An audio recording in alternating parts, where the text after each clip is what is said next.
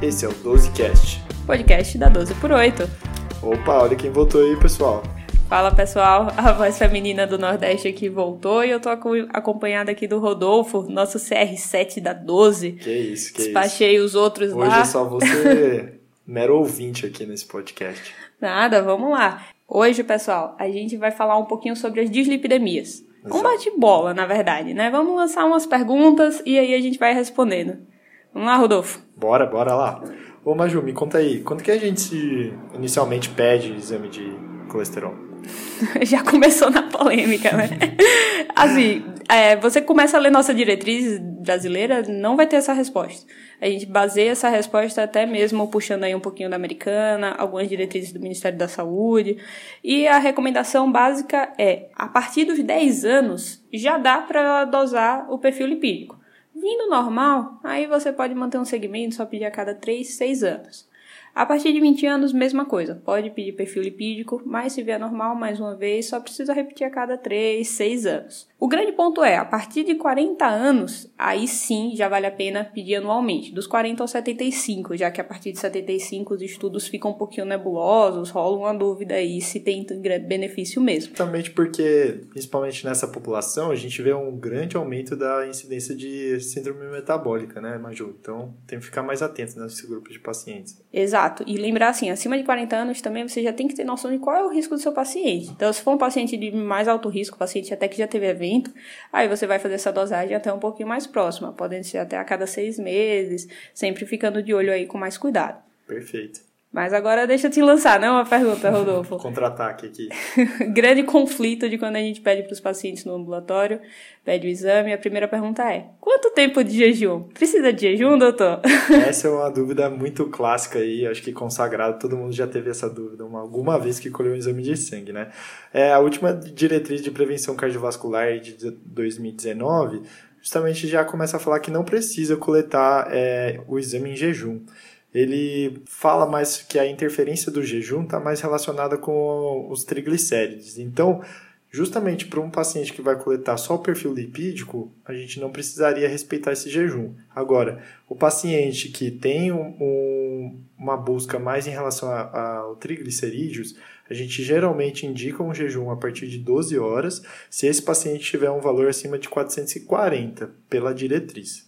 Boa. E assim, lembrar que as próprias diretrizes também, elas colocam parênteses ali que os pacientes com hipertrigliceridemia, você que não tenha feito jejum, você pode fazer uma correção, né? Eles colocam Perfeito, às vezes valores exatamente. com e sem o jejum, até para você ter esse guia. Se não me engano, o valor de corte para quem não faz jejum é 175 e para quem faz jejum é 150. Pô, o cara estudou, agora eu tô nervosa pra seguir as perguntas. Ficou... que isso, Major, aqui a gente vai se complementando.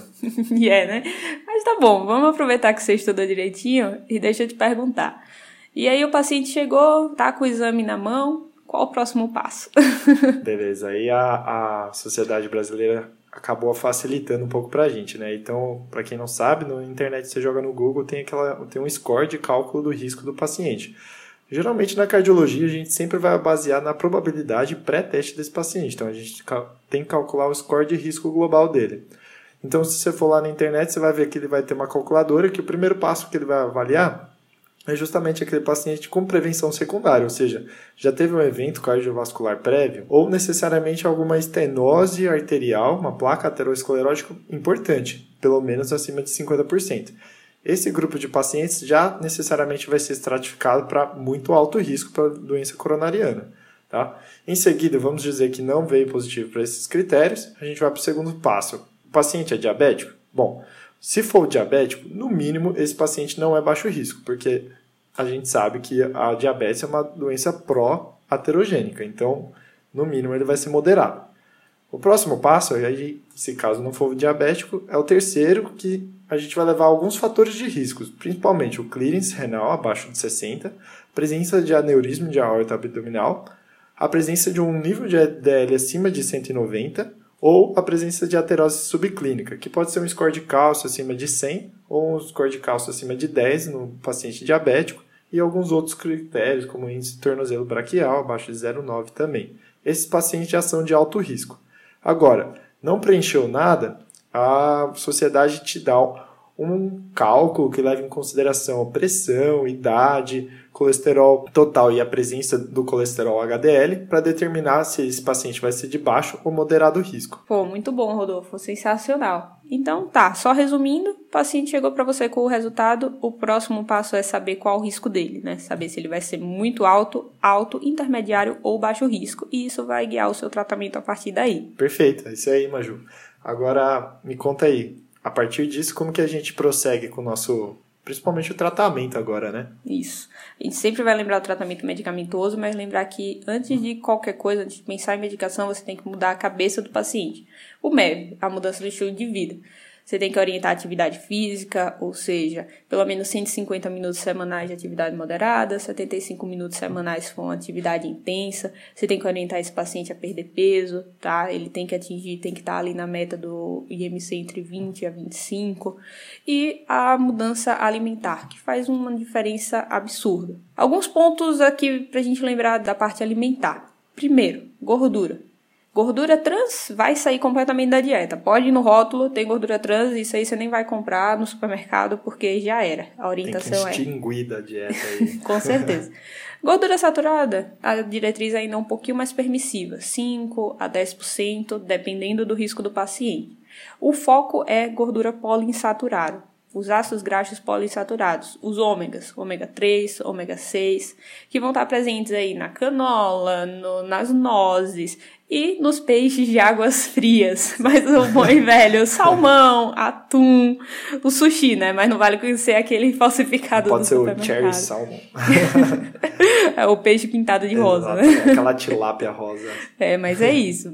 Eles têm na teoria ômega 3, que também está associado aí a uma redução do risco tá certo? Então focar muito nessa questão da alimentação. É, só lembrando também que existem algumas dietas bem consagradas aí na, na cardiologia, né? Então, principalmente as dietas mediterrâneas priorizam esses alimentos que você falou, Maju. Então, o dieta DASH, o mediterrâneo, eles vão dar mais atenção aos, aos leguminosas, os óleos é, mais naturais e principalmente os peixes. Exato. A DASH ela foi um estudo americano, né, que ela direcionou o uso da dieta e aí a Mediterrânea é, foi o intermédio, né, que fez um estudo lá na Espanha. E eu gosto, eu gosto demais da dieta 10, ou a Mediterrânea, porque eu acho maravilhosa. Basicamente é peixe, um vinhozinho, os óleos, um azeite. Então, assim, é uma dieta realmente que é basicamente isso que eu falei. Tem que focar nos óleos. Uma dieta de fácil adesão, né? Exato. Os ácidos graxos poliinsaturados, tá? Muito bom. Então, agora que a gente já falou mais de comida, já deixou nossos ouvintes com fome. Vamos agora falar um pouquinho de medicação, Rodolfo. E aí, como indicar o uso medicamentoso terapia medicamentosa nesses pacientes? Então, é, existe um grupo de drogas muito bem consolidadas nesse tipo de doença né, da dislipidemia, que é, são as estatinas. Né? Desde o estudo 4S, a gente vem vendo seu, sua consolidação para o tratamento, e a partir delas a gente vai basear nosso, nosso direcionamento principalmente a partir da estratificação do risco, né? Então, quando a gente determina nossos pacientes, a gente vai separar ele em quatro grupos principais, o de muito alto risco, alto, moderado e baixo risco. Paciente de muito alto risco, a gente vai ter que priorizar que aquele paciente que não está fazendo uso de nenhum tipo de estatina, uma redução acima de 50% de, do valor de LDL. Essa vai ser nosso direcionamento. E para isso a gente vai ter que abrir mão de estatinas de alta potência, que vão ser a rosuvastatina, a torvastatina necessariamente, tá? É, uma vez que a gente tem essa, essa implementação, a gente vai reavaliar após pelo menos dois meses aí e vai tentar chegar o mais próximo possível à meta de LDL abaixo de 50, tá? Uma vez que a gente tem um paciente de alto risco, essa modificação na queda vai ser também de 50%, mas aí a meta para ele vai ser de 70%. Agora, o paciente de intermediário risco, a gente já pode usar umas outras drogas de moderada potência, que daí vai ter uma, uma queda menor. Então, a gente pode priorizar uma queda entre 30% e 50%, almejando um valor de LDL abaixo de 100. E, por sua vez, o baixo risco vai ser uma variação abaixo de 30%, também com uma meta abaixo de 130 de LDL. Basicamente, são essas regras aí do jogo. Muito bom. Lembrar a modinha que tá hoje em dia, né, Rodolfo? A ezetimiba. Desde que saiu o Improved, que foi, na verdade, quem colocou essa mudança da meta do LDL no paciente de muito alto risco, né, no paciente de prevenção secundária, que o Improvement mostrou que os pacientes que tinham um LDL abaixo de 50 tinham melhor sobrevida do que os outros pacientes. O Improvement nos trouxe também o benefício do ezetimiba, que acaba entrando como droga suplementar para os pacientes que não conseguem atingir a meta só com o uso da estatina e como opção nos pacientes que têm uma intolerância, que por um acaso é, não consigam tomar estatina, o ezetimiba entra aí como uma opção aí que reduz em torno de uns 30%, 20, 30%. E na prática LDL. a gente vê essa redução bem bem marcada, né? A gente vê que os pacientes que fazem uso regular realmente começam a reduzir ainda mais com o uso dessa ezetimiba. Exato. Infelizmente é uma medicação que ainda não tem no SUS, mas quando o paciente consegue aderir, quando o paciente consegue fazer a compra, e hoje em dia, inclusive, já vendem os comprimidos, né, com a estatina junto com o ezetimibe, né? fica uma, um comprimido só para o paciente, né? A melhora é grande. Perfeito, Maju. Mas então, é, a gente só vai lá, prescreve, manda o paciente embora para casa ou, ou tem que fazer alguma coisa antes aí, Maju? É, as estatinas são bem famosas até por alguns efeitos colaterais. Alguns inventados, alguns assim exagerados na, na mídia, como por exemplo está associado a câncer e demência, que isso aí nunca foi comprovado, né? Mas também tem alguns efeitos colaterais que são realmente palpáveis, como por exemplo a as miopatias e os efeitos hepáticos. Uhum. Então lembrar, uma coisa que é extremamente comum, paciente obeso com doença hepática não alcoólica, ele vai ter as transaminases tocadas. O que a diretriz orienta nesses casos é que se o valor das transaminases estiver até três vezes o limite superior da normalidade, você já pode iniciar a estatina tranquilamente. E tem que lembrar da CPK também, né, Maju? A, a, CPK não precisa ser pedida rotineiramente, né? Então a gente vai priorizar mais seu uso, mas se ele tiver um histórico prévio já de mialgia com o uso de alguma estatina, se ele tem algum histórico familiar também de alguma complicação grave em relação à miopatia, ou se ele estiver usando algumas drogas que interagem necessariamente. Tá? Sempre que a gente for pensar em drogas, a gente tem, tem que lembrar de umas drogas comuns aqui do, do cardiologista. Então, principalmente o amlodipino, tá? A gente sabe que a associação de simvastatina com doses acima de 20mg com amlodipino de 10 já pode aumentar muito o risco de miopatia. A mildarona também pode interferir. Os antibióticos, principalmente macrolídeos, os pacientes HIV que fazem uso de inibidor de protease ou alguns antifúngicos também. Lembrando também, todo paciente que a gente for aumentar a dose, modificar também o tipo de estatina ou começar a apresentar sintomas, é um indício da gente ter que precisar pedir uma nova CPK. Boa, muito bom. Então, aquela questão do alto custo que você tem que ter a CPK a cada seis meses, né? É furada. Nenhum. É só para o residente trabalhar e aumentar mais o tempo de atendimento. Triste fim. Passada a risca aí nas estatinas, acho que a gente pode abordar um pouquinho de uma outra droga que não é tão queridinha do cardiologista, é mais do endócrino, né? É mais para tratar hipertrigliceridemia, né, Maju? O que, que é isso aí? São os fibratos. Lembrar que triglicérides alto é muito comum em paciente diabético. O paciente diabético geralmente tem a duplinha, né? Triglicérides alto, HDL baixo, no contexto de síndrome metabólica. Por isso que os endócrinos acabam tendo que muitas vezes partir para o fibrato. Lembrar, triglicérides acima de 500 igual a fibrato. Por quê? Você quer prevenir pancreatite nesses contextos.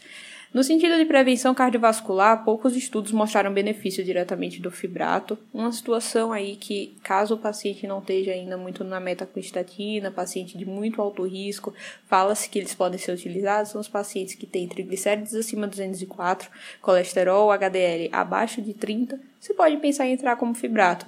Mas fibrato é nos triglicérides bastante alto, triglicérides acima de 500 junto com controle da glicemia, que ajuda muito a controlar o triglicérides, atividade física, interromper bebida alcoólica e cuidado com a alimentação, né, com a alimentação dos açúcares. Tinha aí um mito em relação aos fibrados que não poderia associar com estatinas, que aumentava um pouco o risco de miopatia, mas assim, isso é uma coisa que já vem caindo por terra com o uso de algumas drogas como o ciprofibrato e o fenofibrato, Vem só um aviso que tem uma classe de fibrato que é a genfibrosila, muito antiga, muito utilizada no passado, que é associado com estatinas, aí sim poderia aumentar o risco de rabdomiólise. Então, qualquer paciente que você vê usando genfibrosila, o que é raro hoje em dia, sempre evitar associar com estatina.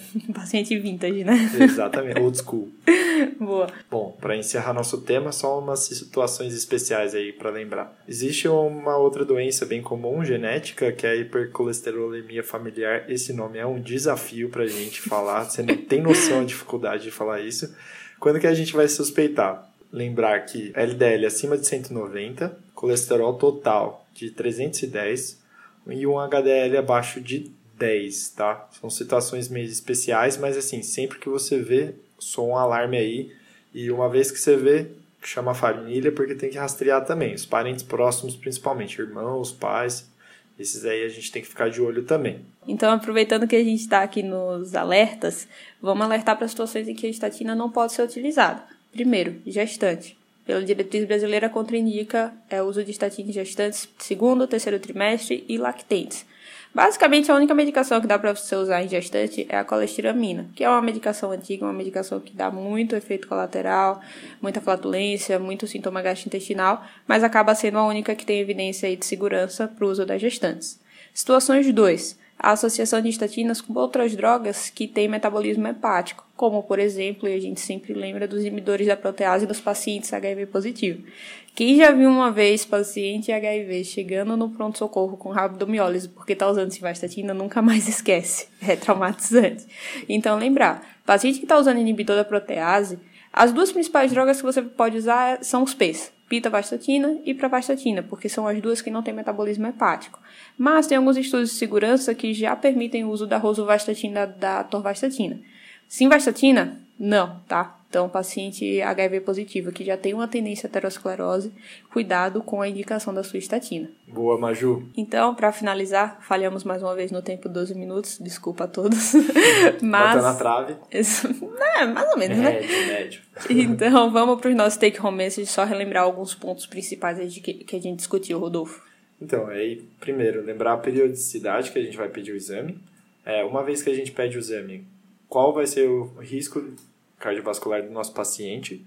É, uma vez estabelecido esse risco, esse paciente está dentro ou fora das metas priorizadas. A partir disso, instituir sempre, em todo paciente, independente do nível de risco, as mudanças de estilo de vida, se forem necessárias. E depois, levar em consideração qual o tipo de potência de estatina que a gente vai precisar para o nosso paciente. Se não tiver dando certo, pensar em outros tipos de drogas, como a ezetimiba, e sempre reavaliando periodicamente a necessidade de modificar, aumentar ou reduzir a dose da nossa estatina. Acho que é isso, Maju. Boa, sensacional. Acho que deu para dar um apanhado muito, muito bom geral aí das epidemias. Obrigada, Rodolfo, pela participação. Eu tô muito orgulhoso pelo nosso trabalho, Maju. Tamo junto sempre. Valeu, galera. Fica de olho nos próximos podcasts. Até mais.